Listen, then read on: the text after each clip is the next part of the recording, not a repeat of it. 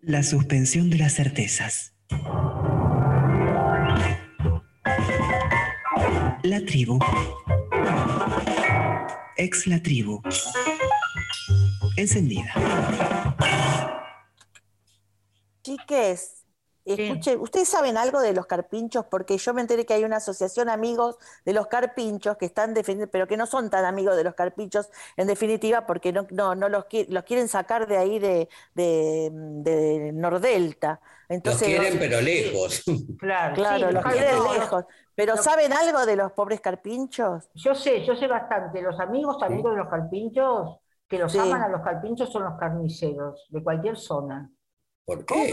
¿Por los qué? carniceros porque hacen salchicha con los carpinchos, chicos. Ay, no, no me No, digas. hacen car- Bueno. carteras, hacían carteras, zapatos, guantes, pero- eso hacían con los carpinchos. Sí, pero acá en Argentina hacen salchicha con los carpinchos. Eso leí. Ahora, Sí, no sé si ahora o antes. Eh, eh, es una noticia, es una noticia que dan acerca de los carpinchos pobrecitos míos que, que- que ya no, no sé, pero hace- hacen salchichas, así que ustedes habrán comido unos cuantos carpinchos en la vida. ay, por favor. Yo no me Yo me he comido varias cosas, pero carpincho nunca supe, pero... Bueno, ahora sabes, ¿viste? Lo, lo que Mm, son. qué asco. Nosotros somos, sí, por eso. Por eso, se- por eso es que los carpinchos atacaron a los perritos, pobres de los, de los perritos salchichas ahí de Nordelta, por los Claro. hot dogs, dice, porque saben, saben, los carpinchos Claro. saben, ¿Saben? ¿Qué tiene que ver, ¿qué tiene que ver los, los perros con los carpinchos? por los hot dogs, perros calientes. No, pero Porque además no sé si- atacan la raza de los salchichas también, o los hot dog, o no hot dog, pero viste que hay perros salchichas, bueno, son los enemigos de los carpinchos. ¿no? Porque Ah, ellos ¿sí? se sienten, se sienten que, que están reflejados ahí, pobre. Y además se, reorganizaron, chicos. Y Desde sí. ¿Cómo se organizaron? se- están muy organizados, Cristina. Yo te, yo te cuento, mira, porque esto lo sé, porque tengo amigos ahí en Nordelta que me contaron. tenés- tenés carpinchos amigos. No, tengo amigos en Nordelta que han estado en asambleas de carpinchos. Y ¿Vos te comunicás con los carpinchos directamente? También, también. Ah. Ellos, ellos, ellos están organizados ahora, hicieron un partido político, porque van a, van a, van a estar en, en las pasos, y se aliaron junto con los gansos que estaban sueltos en Palermo, ¿se acuerdan? Cuando, Sí, cuando sí. la pandemia. Mm. Bueno, Sí. porque se consideran que tienen la misma, la- las mismas raíces, son raíces húmedas, se llama el partido. Claro, Raíces por los humedales. Y Ah, sí, sí, por se los llama. humedales. Por los Porque- humedales. Y porque los gansos son del lago y, y los carpinchos de los humedales. Raíces húmedas, solo que van a las pasos porque no se pusieron de acuerdo, viste que. ¿Pero van en una misma lista o van en No, no, van en dos listas, los ¿Y son de derecha, de izquierda o de centro? No, ¿De no, dónde? no, ¿De qué? no, de qué? no. No, Ahí. no, ellos no, no, no dicen de dónde, no dicen. Ellos van Ah, por son- recuperamos, recuperemos la humedad, se llama. Ah. ¿la humedad o los humedales? No, bueno, ellos dicen recuperemos la humedad, porque es metafórico, tampoco es que son tan, tan lineales, son carpinchos, pero no son boludos, no, no dicen recuperamos, ellos hablan metafóricamente, poéticamente, vamos por la Ah. humedad, volvamos a los humedales. Ay, Bueno, ay, por eso, habla de los humedales, es lo que te estoy diciendo. Recuperemos bueno. los humedales. Sí, también, Carpincho, viva, car- viva el carpincho, carajo. Porque queremos encontrarte. Teatro por la identidad está en el aire. Porque queremos llegar a vos, a vos, a vos, a vos y a vos. Teatro por la identidad está en el aire. fmlatrin.com. Teatro por la identidad en el aire. Martes, de 18 a 19. La tribu, FM 88.7.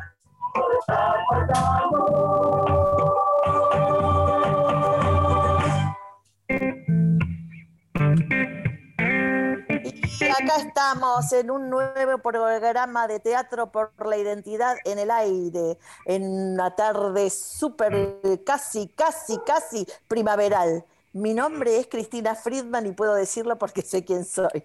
Mi nombre es Mauro Antonio Simone y puedo decirlo porque sé quién soy. Mi nombre es Raquel Albeniz y puedo decirlo porque sé quién soy. Muy bien. ¿Y quiénes están del otro lado del Zoom? Del otro lado del Zoom están en la producción de Teatro por la Identidad en el Aire, Julieta Rivera López, Ailín Peña, Mónica Escandizo y Claudio Santibáñez. En el diseño gráfico, Matías Carnaghi y Lía Parson. En el manejo de redes, Juan Manuel Pacheco. En la locución, Mariana Malabut y como operadora de piso de FM La Tribu, Malen Gatica.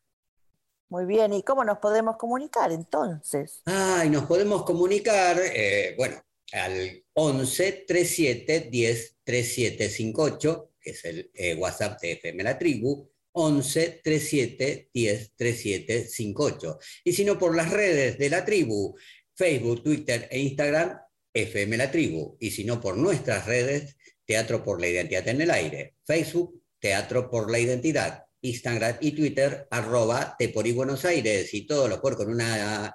X. Muy bien, chiques, carpinchis. Ay, bueno. Ay, Dios mío, qué quilombo con los carpinchos, por favor. Pobrecitos. Son, cariños- son cariñositos, Cristina. Son Ay, sí, dan ganas de darle besitos ahí en los dientitos. Sí, son A mí me impresionan un poco porque son como grandotes, ¿viste? Son Como- grandotes. son como son, son muchachotes. ositos. Son Se- grandes, Bueno, son como... se, les dice, se les dice chancho de agua. Ah. Es el bueno, chancho de eso. agua. Bueno, a mí me impresiona un poquitito. La verdad que yo besitos no le daría. Todo bien con los carpinchos, ¿eh? Pero no le daría besitos. Así que bueno. Bueno, hoy, hoy, hoy tenemos, eh, hoy tenemos un programa, este, bueno, como todos los martes, donde ya están explotando los teléfonos. Vamos a estar con este, un queridísimo actor y amigo de Teatro por la Identidad, Alejandro Viola, actor, director, profesor de teatro, y vamos a tener una conversación con Guillermo Amarilla Molfino, que es un nieto restituido por nuestras queridas abuelas. Así que, bueno, vamos a empezar el, el programa. Pero antes, antes de eso, ¿cómo se están preparando para el Cervantes, para el Teatro Nacional Cervantes? Chiques, Ah, ustedes. sí, yo- estoy tratando de dormir mucho ahora porque después no duermo. Digo, Yo- básicamente es- me preparo así, porque Y- después me canso.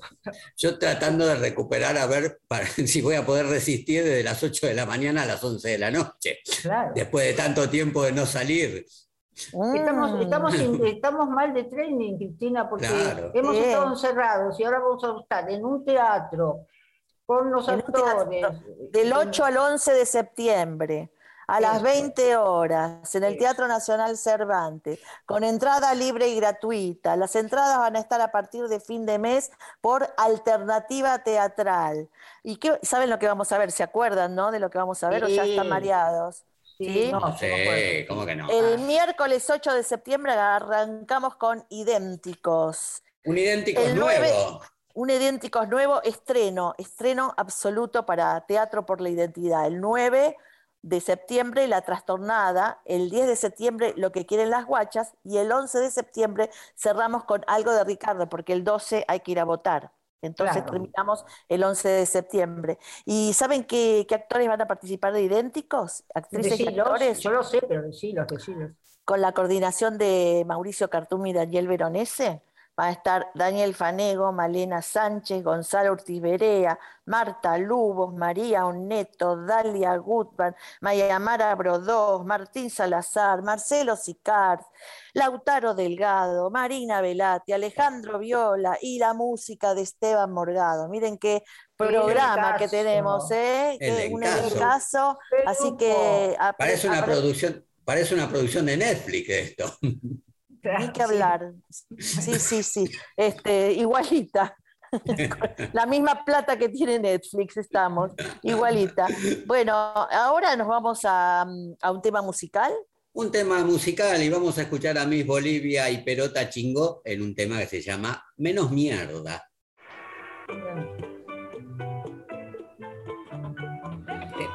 Teatro por la identidad. En el aire. Teatro por la identidad. tribu, FM 88.7. Bueno, y seguimos acá en Teatro por la Identidad en el Aire, tratando de hacer un mundo, mundo, mundo menos mierda. Así un mundo menos mierda, ¿no? Este, bueno, y estamos ahora compartiendo el Zoom con Guille Amarilla Molfino, que es un nieto restituido por nuestras abuelas. Que, hola Guille, ¿cómo estás? Hola, ¿qué tal? Bien, bien, acá estamos. Bueno, eh, bueno, que queríamos un poco que nos cuentes eh, un poco la historia, cuál es tu historia, cómo fue la- tu historia de restitución, eh, nos, nos cuentes un poquitito. Bueno, voy a tratar de ser sintético. Eh, no, no hace falta, ¿eh? ¿No hace falta? No, no, te puedes explayar. Explayate, explayate. Bueno, eh, son 10, 11 años, ¿eh? Sí, no hay problema, nosotros tenemos 20. este, bien, bueno, mi restitución fue eh, en el año 2009. podemos decir que en el 2009 se resolvió mi caso. Eh, yo me presenté en el año 2007 con, mis dudas, con mis inquietudes y con la gran pregunta que, tenemos cuando nos acercamos a abuelas, que es saber si, si somos uno de los nietos o nietas que, que, están, que ya se están buscando. Se están buscando. Eh, bien, cuando me presento en el año 2007, eh, todos los datos que, que llevo conmigo eh, apuntaban a que yo era uno de los nietos que, estaban buscando las abuelas, porque, porque por la ocupación de mi apropiador, él era, eh, era un militar del ejército, era civil del ejército en el batallón 601. En ese entonces todavía no sabíamos que formaba parte del batallón 601, todavía no habían sido desclasificados los archivos eh, secretos eh, eso lo supimos después, pero lo que sí sabíamos era que trabajaba eh, para el edificio Libertador, en el jefatura 2 del ejército, y bueno, que tenía, que cumplía sus tareas eh, durante los años de, la dictadura militar, del terrorismo de Estado. ese era uno de, los grandes datos que apuntaban, como también fue mi partida de nacimiento, mi partida de nacimiento eh, yo figuraba como nacido en Campo de Mayo directamente, ni siquiera eh, se nombraba el Hospital Militar de Campo de Mayo una partida de nacimiento, sino que eh, con, la impunidad vista en un papel figuraba nacido en Campo de Mayo.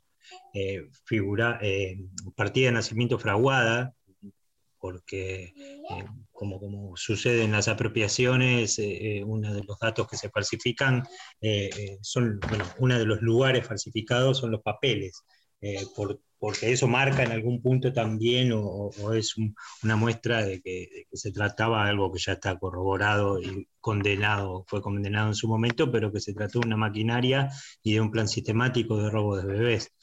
Eh, en ese plan sistemático participaban tanto civiles como militares. Mi caso, mi partida de nacimiento estaba firmada por un médico de nombre Julio César Caseroto, que ya eh, tenía sus antecedentes por la entrega de bebés.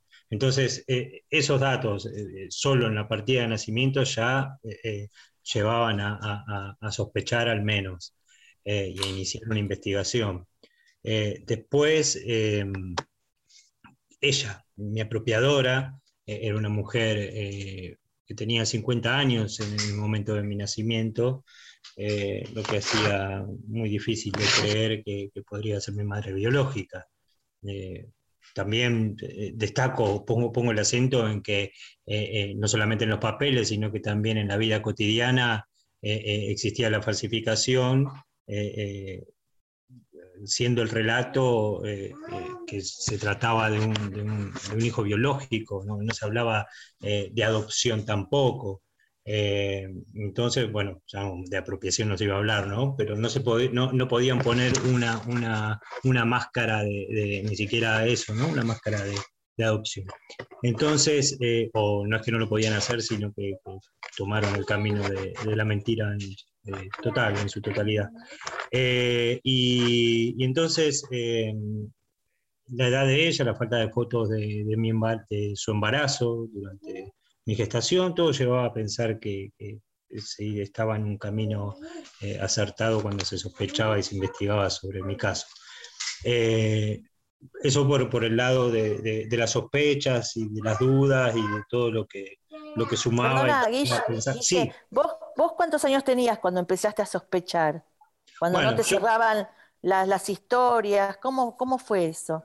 Sí, yo era, y creo que era un niño ya, era desde muy chico. Eh, eh, yo eh, dudaba sobre mis orígenes, o más bien que mis orígenes de, de la casa que habitaba. a ver, me costaba creer, era algo que pasaba en lo cotidiano, a mí, eh, a ellos, a mí me decían tus abuelos, eh, gente que cruzábamos en la calle, preguntarle a tu abuela, preguntarle a tu abuelo, y a ella le decían su nieto, su nieta, entonces eh, creo que lo cotidiano, seguramente también esas cuestiones que, nos parecen imperceptibles, pero que nos hacen, o que son imperceptibles, pero que nos hacen sospechar que hay un ocultamiento en algo, quizá tiene que ver con con las posiciones y las respuestas físicas ante mis preguntas, que, tenía como puede tener, como tiene todo niño, cómo fue el embarazo, dónde nací, cómo, cómo fueron mis, primeros, mis primeros meses, mi primer tiempo, cómo, cómo fueron todos esos primeros años. Entonces,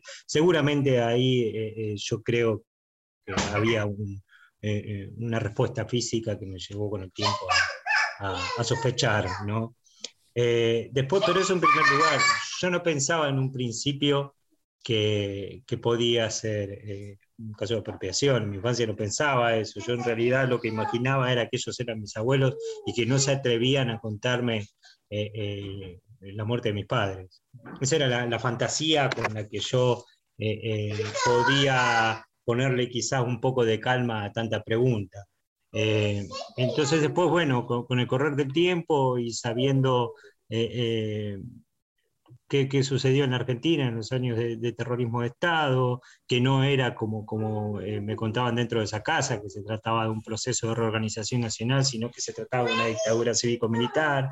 Entonces, entrando en ese conocimiento, un día, o, va, no, hay un día en especial, pero eh, se fue transformando y se fue gestando otra pregunta, eh, que era esa, decir, bueno, yo podré ser uno de los, de los nietos eh, que están buscando las abuelas y por qué no. La verdad que me costó muchísimo tiempo y, me, costó, me costó tiempo llegar a esa pregunta y me costó tiempo después moverme para, para, encontrar una respuesta a esa pregunta.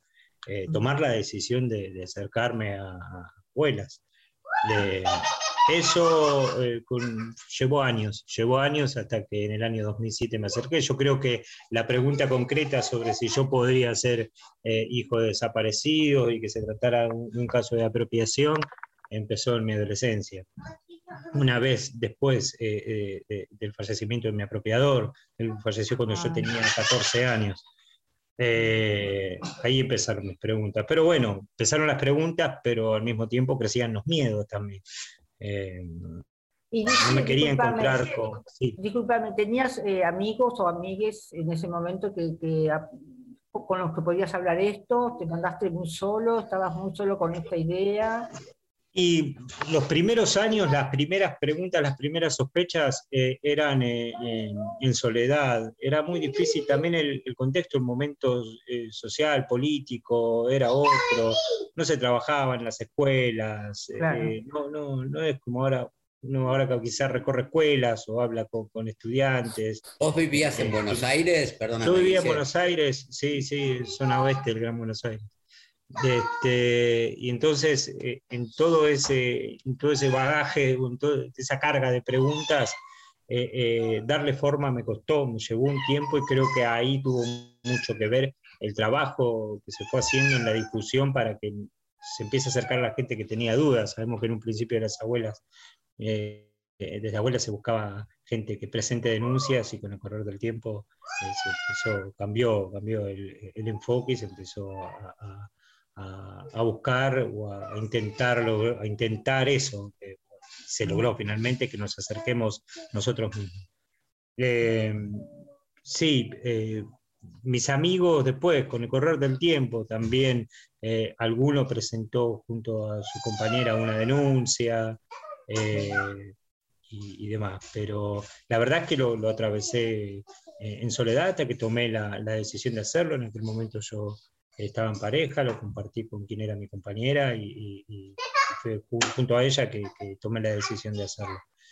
Este, después de haberlo hecho, eh, se siguió el camino de investigación y llegamos al lugar en donde eh, sucede el cotejo de datos genéticos con el Banco Nacional y, y, el resultado fue negativo y fue negativo porque esto eh, ya yendo a la historia de, mis viejos, eh, eso en el momento en que fueron secuestrados, que fueron secuestrados el 17 de octubre de 1979, eh, ellos formaban parte de, la contraofensiva montonera, Hace poco hubo un juicio muy importante que condenó a los responsables de inteligencia del aparato.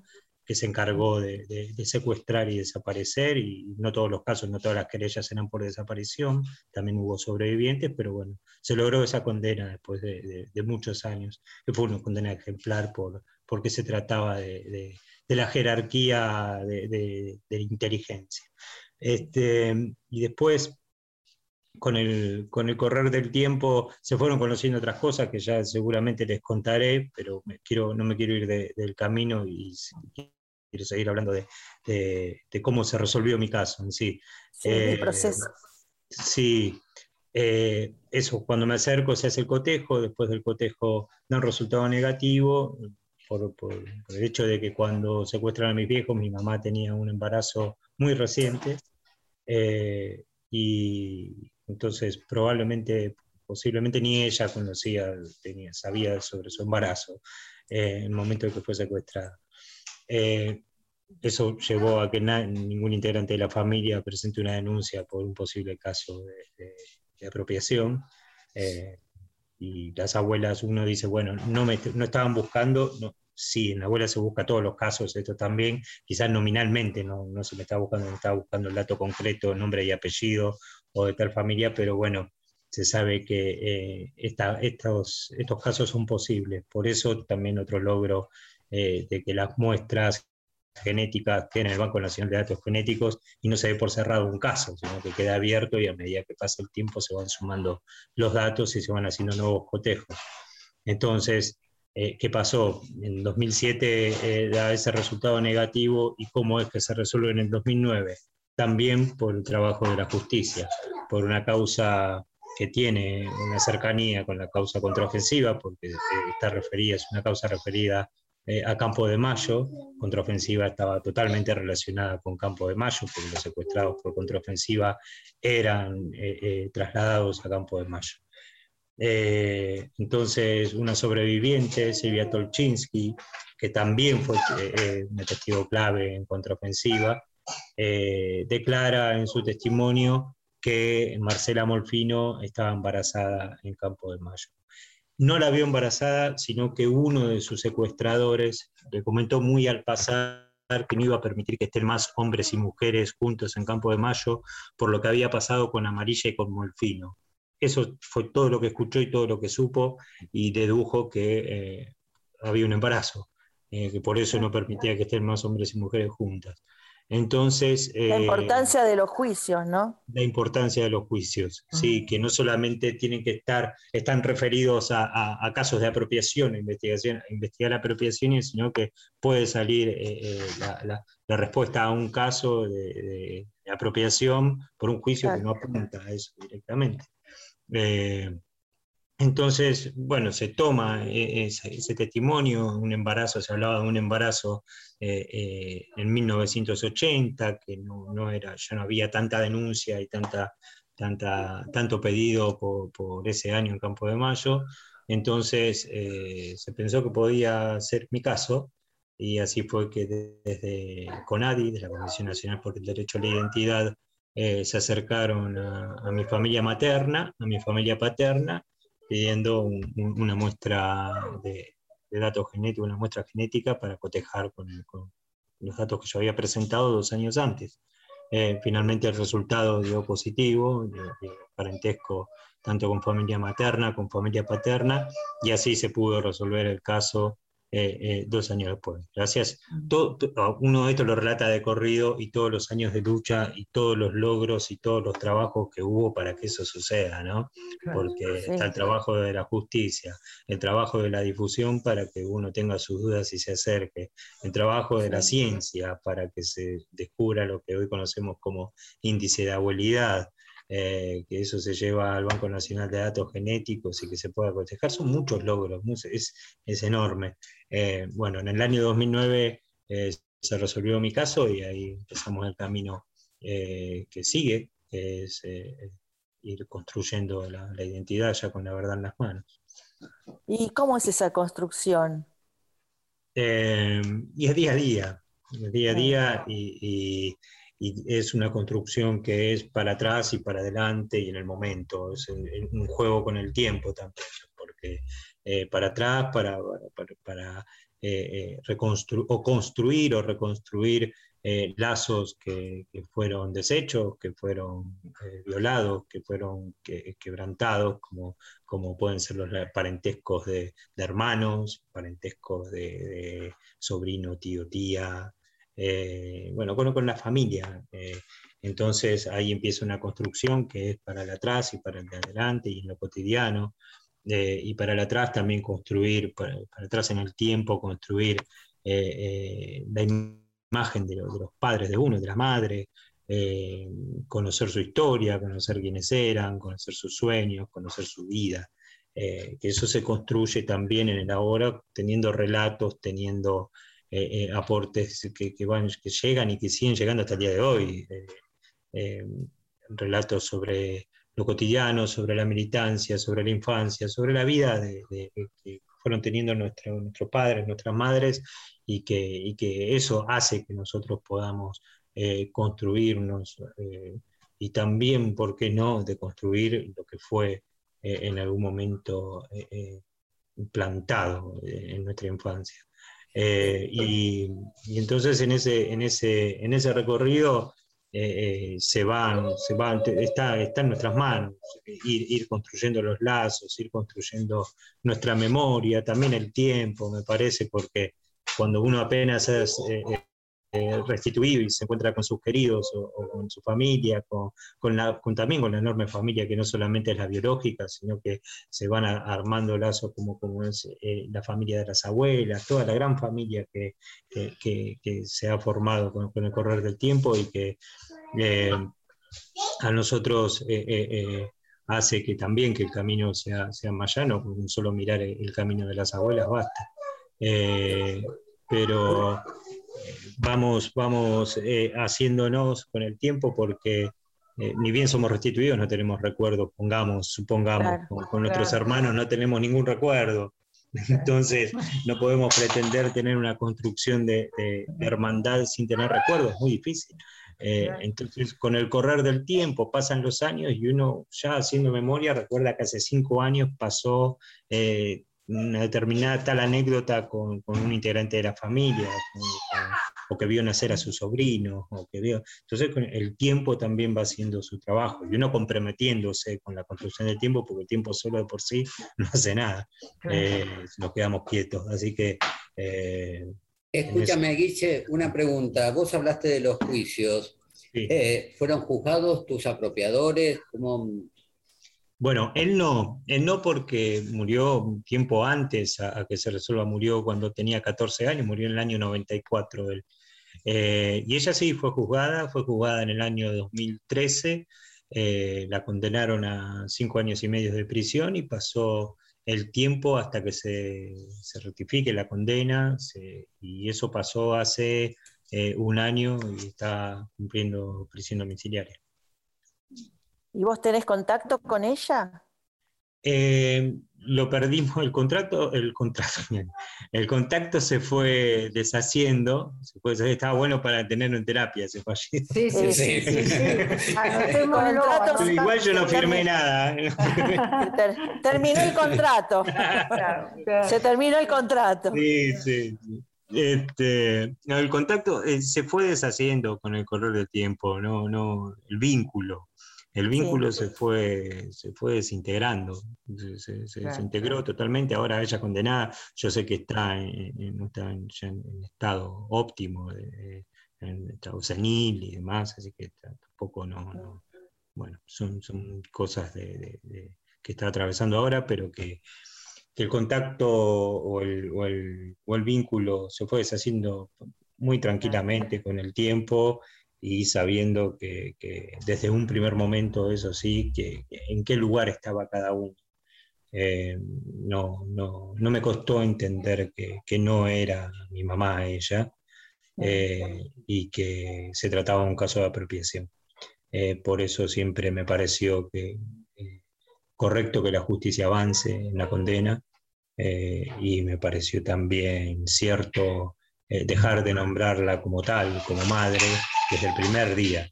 Eh, después, en lo cotidiano, eh, sí que en un principio había vínculo, había visitas, había ir, había venir, pero eh, mamá dejó de ser el primer día porque nunca lo fue.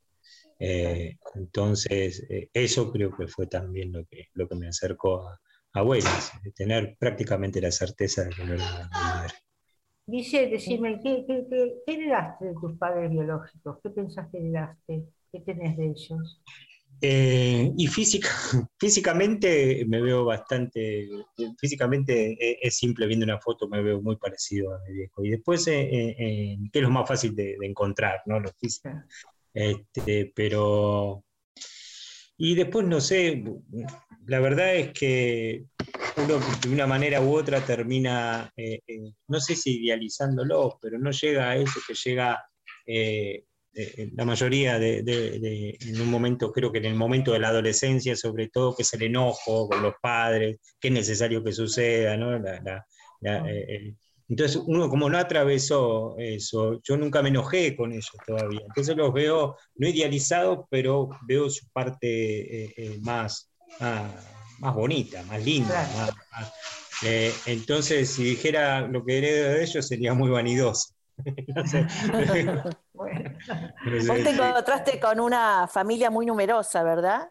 Sí, sí, me encontré con una familia. Eh, eh ¿Ese encuentro cómo fue? Contanos. Contanos cómo fue ese encuentro. Fue hermoso, fue hermoso. Es algo que le deseo a toda, a toda persona que haya sido eh, eh, que esté restituida, que, se pueda restituir, que esté apropiada, que se pueda restituir, que el momento de, su restitución y, lo que sigue también sea, sea como, como, lo que me tocó vivir a mí y, mucho mejor también, eh, si, es posible. Pero el encuentro fue, fue, fue hermoso, buenas abuelas, buenas abuelas. Ah junto a, toda la familia, la familia biológica y la familia de la abuela. De, la abuela fue, eh, es un momento de, mucha algarabía, de mucha alegría, bueno, también de mucho desconcierto, digamos. Yo ahora lo recuerdo como, como, como es, que es, es, eh, lo justo, lo, lo, bueno tener la verdad en nuestras manos. Eh, pero en el momento, bueno, la verdad que no entendía nada. Estaba buenísimo, pero, pero no entendía nada porque era una familia, como les contaba, era una familia muy numerosa, son del Chaco, mi familia es del Chaco y vinieron como 40 personas o más. Uh, el uh. Chaco eh, abrió una puerta y les cuento así muy anecdóticamente que al entrar a abuelas, eh, había dos puertas, una puerta, una primera puerta, una segunda puerta en el camino, en la segunda puerta veo tres o cuatro personas, y yo ya encaraba para, para ese, digo, están ahí. Y ahí Estela eh, eh, me para y me dice, no, es por acá, es por esta puerta. Y cuando se abre la puerta me encuentro con 40 personas, pegaron un grito de, bienvenida hermoso. Pero bueno, este, no entendía nada. Este, sí, Así que ¿Y qué le dirías a alguien que tiene dudas? Eh, y no se anima.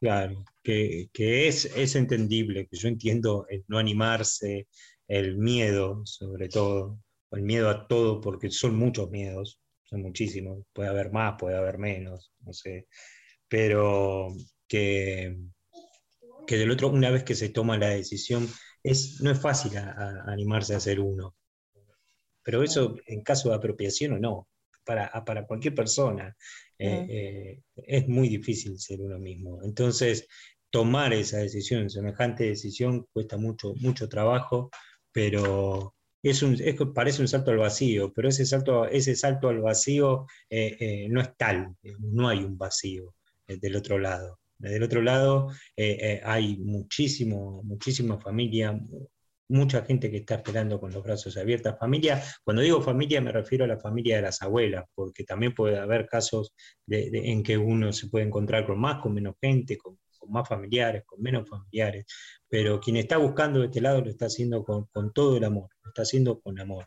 Entonces, acá no va a haber ningún dedo eh, señalador, no va a haber nadie que mire de una manera o que mire de otra. La persona que llegue va a ser siempre bienvenida y, dispuesto, y se va a estar totalmente dispuesto a brindarle todo el amor necesario.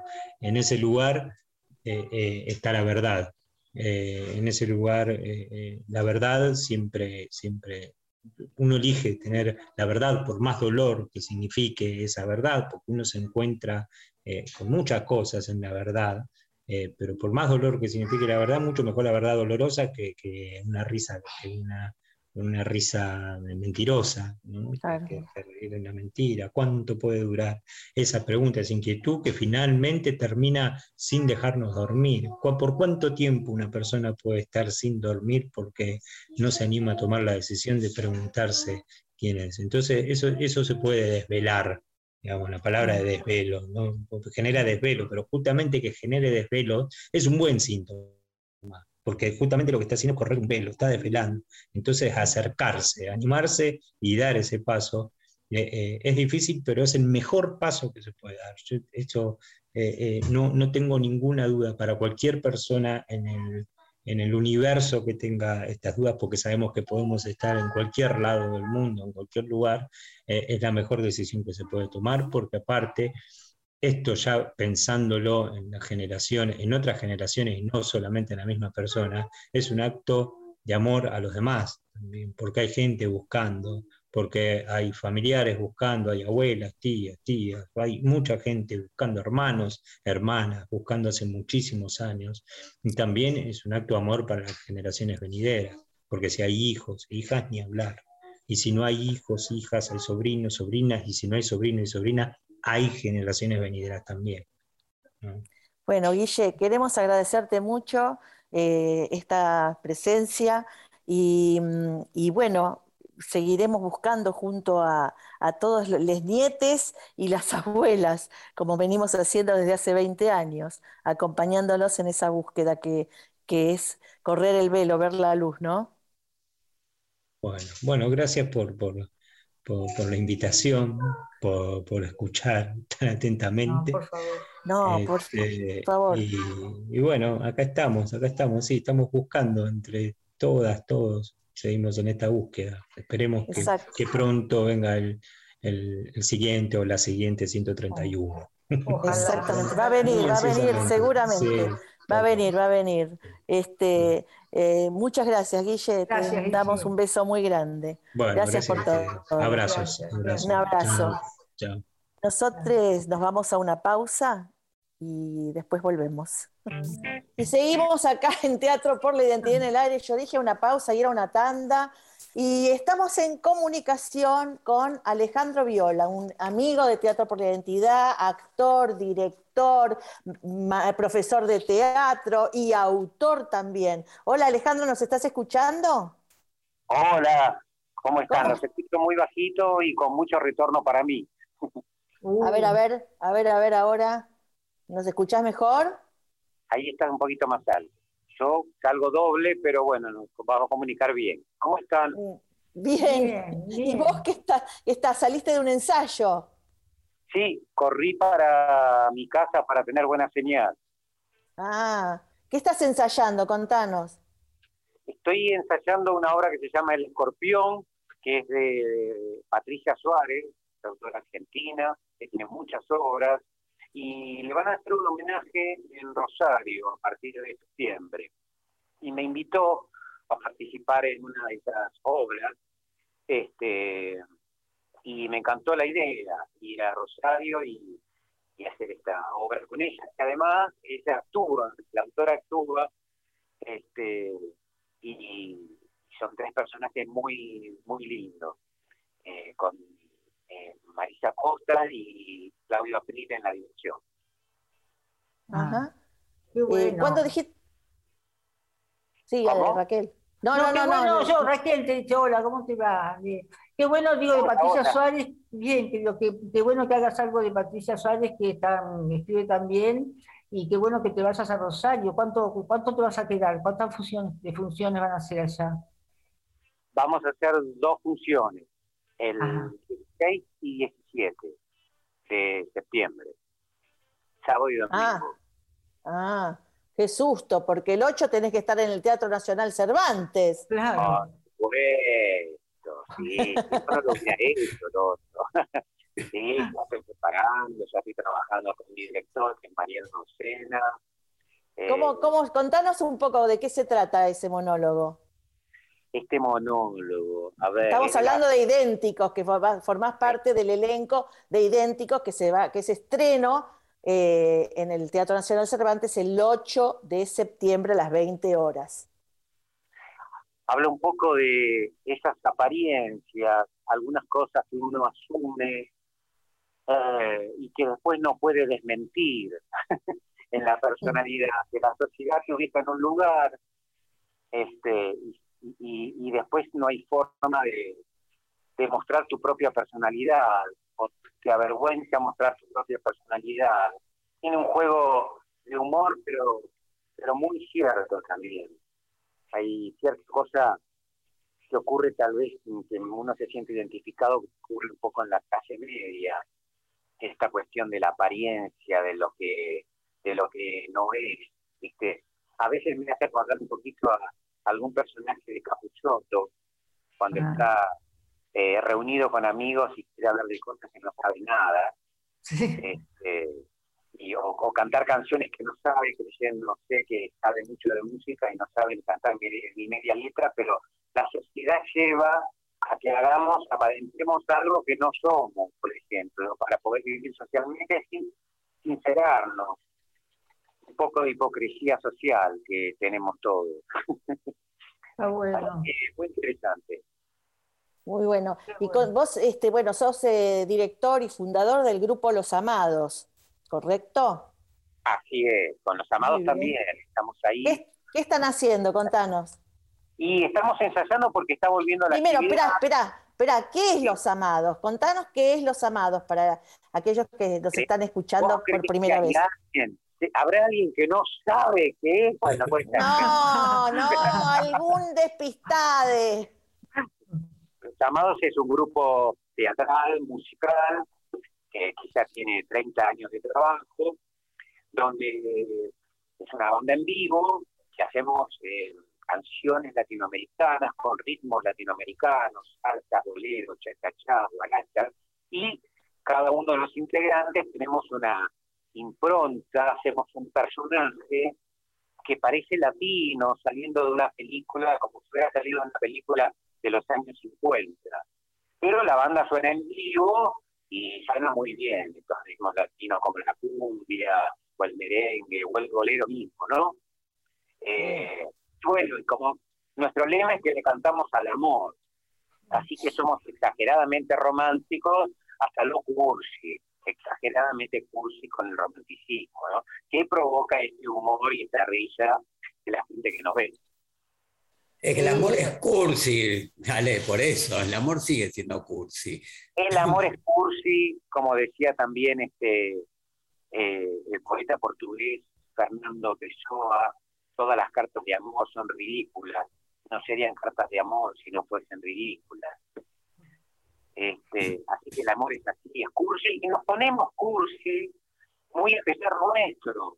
Esa es la cuestión cuando nos enamoramos, porque de eso se trata y de eso hablamos los amados, que podemos ser las personas más serias del mundo, qué sé yo, y calculadores y, y fríos, y de pronto nos enamoramos y algo cambia, y lo miramos si la camisita eh, nos queda bien, o si- cómo nos quedó el pelo, una, una pasadita por el espejo nos damos, este, y algo que a lo mejor no hicimos nunca, y entonces este, este toquecito ya es la cursilería, ¿no? Sentirnos cursis de que qué nos está pasando. Bueno, eso es lo que provoca el amor. Entonces nosotros jugamos con eso y también jugamos a desacralizarlo, ¿no? A no ponerlo tanto, la búsqueda del amor provoca sufrimiento. No, juguemos un poquito, pongámosle un poco de humor y pensemos a, una, a la pareja también con humor, que a veces este, le falta, a muchas parejas le falta el humor.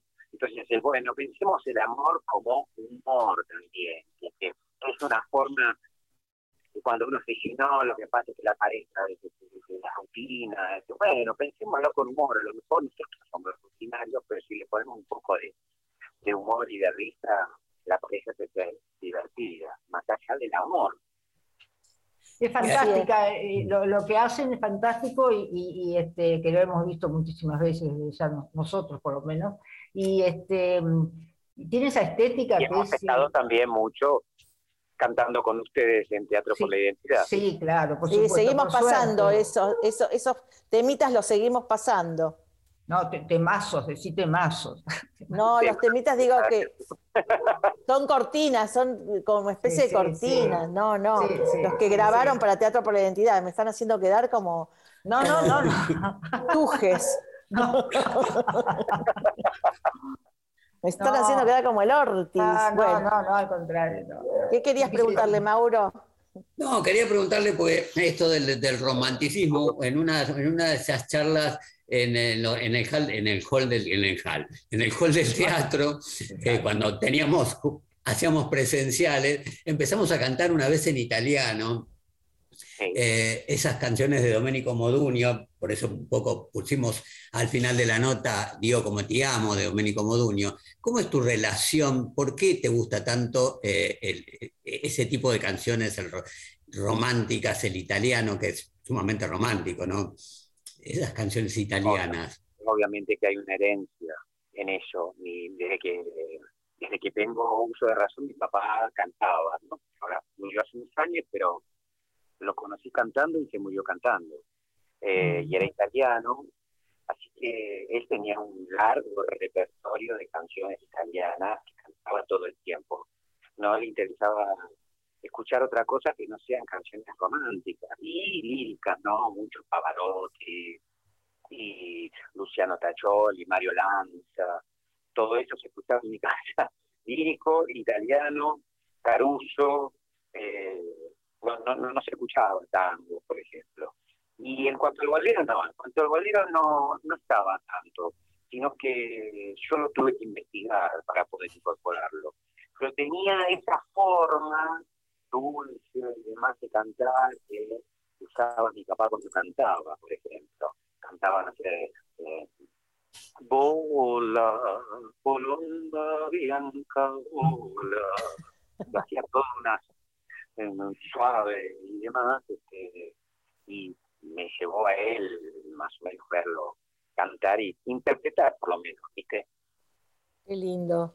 Eh, Ale, eh, es una pregunta que en algún momento eh, este, te la hicimos, pero, pero todo, como todo se renueva, este, te la volvemos a hacer. ¿Qué momentos de tu vida definen quién sos hoy? Perdón, no, no te oí. ¿Qué momentos de tu vida definen quién sos hoy? Pandemia de por medio. Perdón, ¿eh?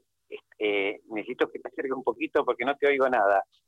¿Qué momentos de tu vida definen Sí. quién sos hoy? ¿Se entendió? Ah, ok.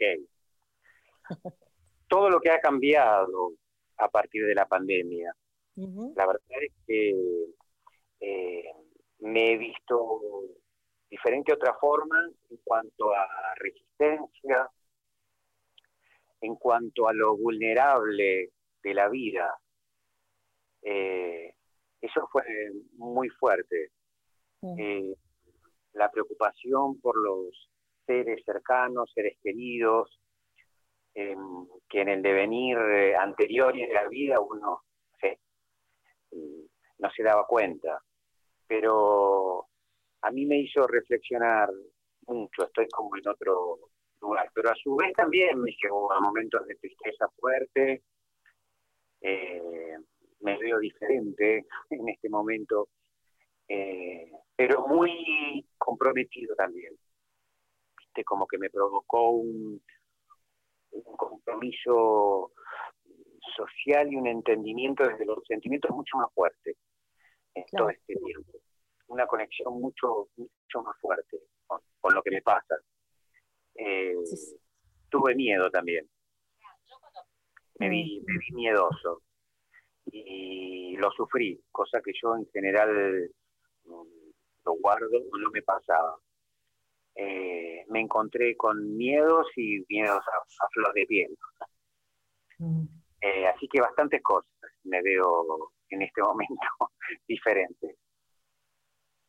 Sí, diferente, pero eh, con muchos proyectos y con mucho trabajo, que, que es lo bueno, ¿no? Mirando para adelante. En ese sentido también este, soy, me pasa eso y eso yo lo sé. Cuando he entrado en momentos de crisis, me he puesto mucho más activo. eh, no para tapar, sino porque veo que el cambio de energía eh, provoca un cambio general alrededor, eh, para mí y para el resto. Así es. Es verdad, en el momento en que sentí esta crisis fuerte, me, puse a escribir, escribí proyectos nuevos para los amados, me conecté con esto del teatro, empecé a hacer varias cosas, incluso a estudiar el nuevo inglés. Muy bien. Porque eh, quería algo de un idioma nuevo, viste, en la cabeza, como desestructurar el, el pensamiento. Muy bueno. Bueno, Ale, eh, se nos fue el programa, así que nos, nos tenemos que despedir. Eh, nos vamos a ver, mm, con, a vos te vamos a ver, nosotros te vamos a ver el miércoles 8 de septiembre en el Teatro Nacional Cervantes. Y mucha, mucha mierda con, con el proyecto de este, Patricia Suárez. Sí, sí, estoy contento porque, bueno, es, es muy linda la obra, es un conflicto de hermanos y nada, me llegó a interpretar otra cosa, es un tipo de campo, gaucho, muy eh, que se manda una macana, digamos, pero hablar de otra manera que no tiene nada que ver con el chino amado, ni con, ni con los sonitos de Shakespeare, ni nada. bueno, gracias Ale, te mandamos un beso y un abrazo enorme. Besos Ale. Gracias.